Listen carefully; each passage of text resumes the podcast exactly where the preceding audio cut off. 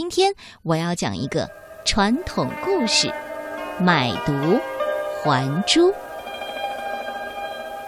有一天，一个郑国人准备出去买东西，出门的时候，他的老婆对他说：“相公啊，你这次出去就给我买一串珍珠吧。”郑国人想了想说：“珍珠老贵了吧？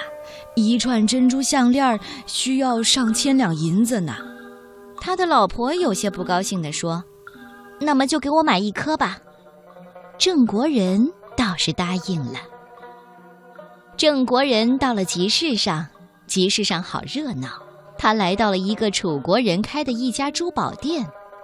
郑国人问店主：“呃，请问你们这里有珍珠吗？”楚国人热心的过来，帮郑国人挑了一颗又大又圆的珍珠。楚国人说了：“先生您好，这颗珍珠啊是三十两银子。”这时候，郑国人看到旁边有许多漂亮的小盒子，盒子是木头做的，上面刷上了五颜六色的图案，花花绿绿的，可漂亮了。郑国人就问店主了：“呃，请问，呃，这么漂亮的小盒子，多少钱一个？”店主笑了。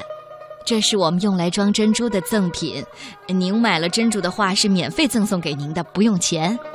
郑国人开心极了，这么漂亮的盒子竟然不用钱。他挑啊拣呐，翻了半天，终于选了一个大大的红色的盒子。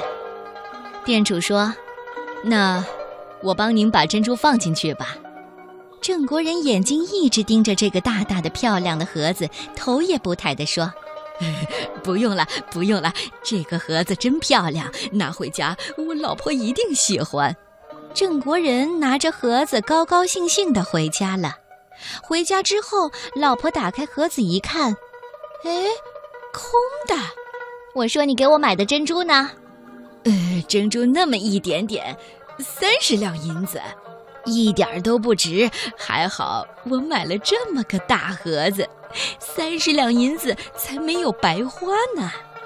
他老婆一听郑国人居然用三十两银子买了个木头做的大盒子，气坏了。他揪着郑国人的耳朵说：“你这个笨蛋，三十两银子不买珍珠，买这么个木盒子，这个盒子三两银子都不值。”郑国人很纳闷，为什么自己买了这么大个漂亮的盒子，老婆还是不满意呢？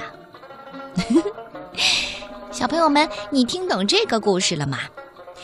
这个郑国人花了三十两银子，不去买珍珠，反而买了一个大盒子，就是那个赠品。你觉得值吗？